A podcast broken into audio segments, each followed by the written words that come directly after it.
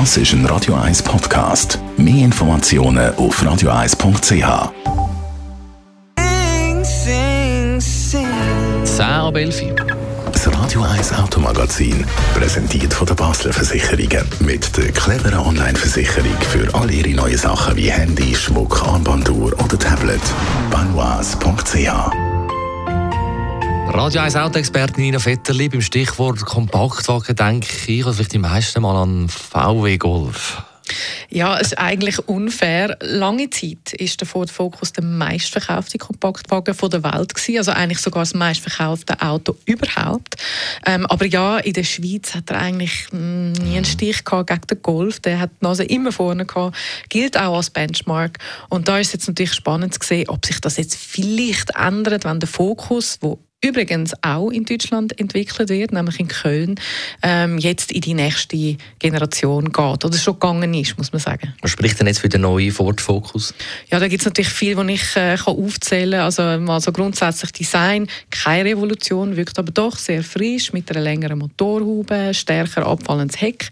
Format ist eigentlich gleich geblieben, hat aber beim Radstand zugelegt und das ist natürlich vor allem wichtig, um im Innenraum dann äh, für mehr Platz zu sorgen, auch wenn er jetzt nicht größer grösser geworden ist.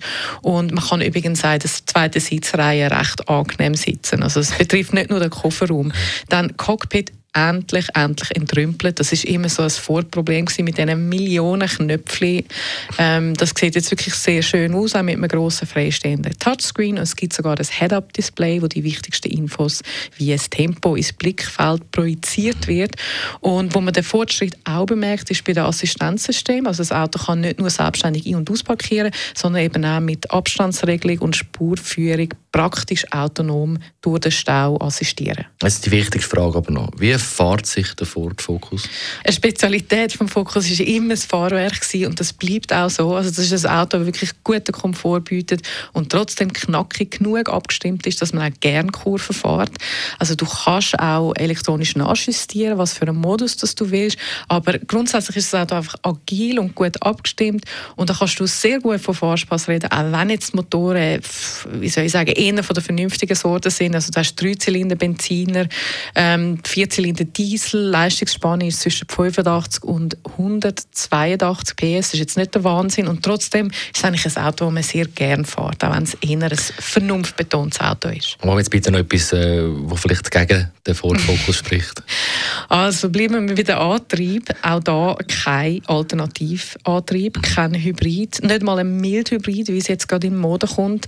Und was in der Schweiz wahrscheinlich fast noch entscheidender ist, kein Allradantrieb vorläufig, also nur Frontantrieb. Und es mag sein, dass die wenigsten das brauchen, also 99 Prozent lange ja wahrscheinlich einen Frontantriebler für, jetzt gerade, wenn man im Flachland wohnt.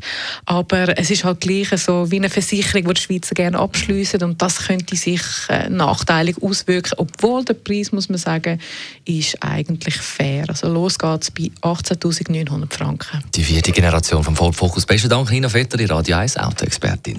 Das Radio 1 Automagazin ist präsentiert worden von der Basler Versicherungen mit dem komfortablen Online-Prämierechner für alle Ihre Sachen. Egal ob fürs Handy, Hörgerät, Brille, Armbanduhr, Kinderwagen, Ski oder Snowboard. Banois.ch Und mit Blick auf die äh, halbe zwölf, also jetzt ist es ja 13 ab 11, wechseln wir dann noch den Strassenbelag. Das ist ein Radio 1 Podcast. Mehr Informationen auf radio1.ch.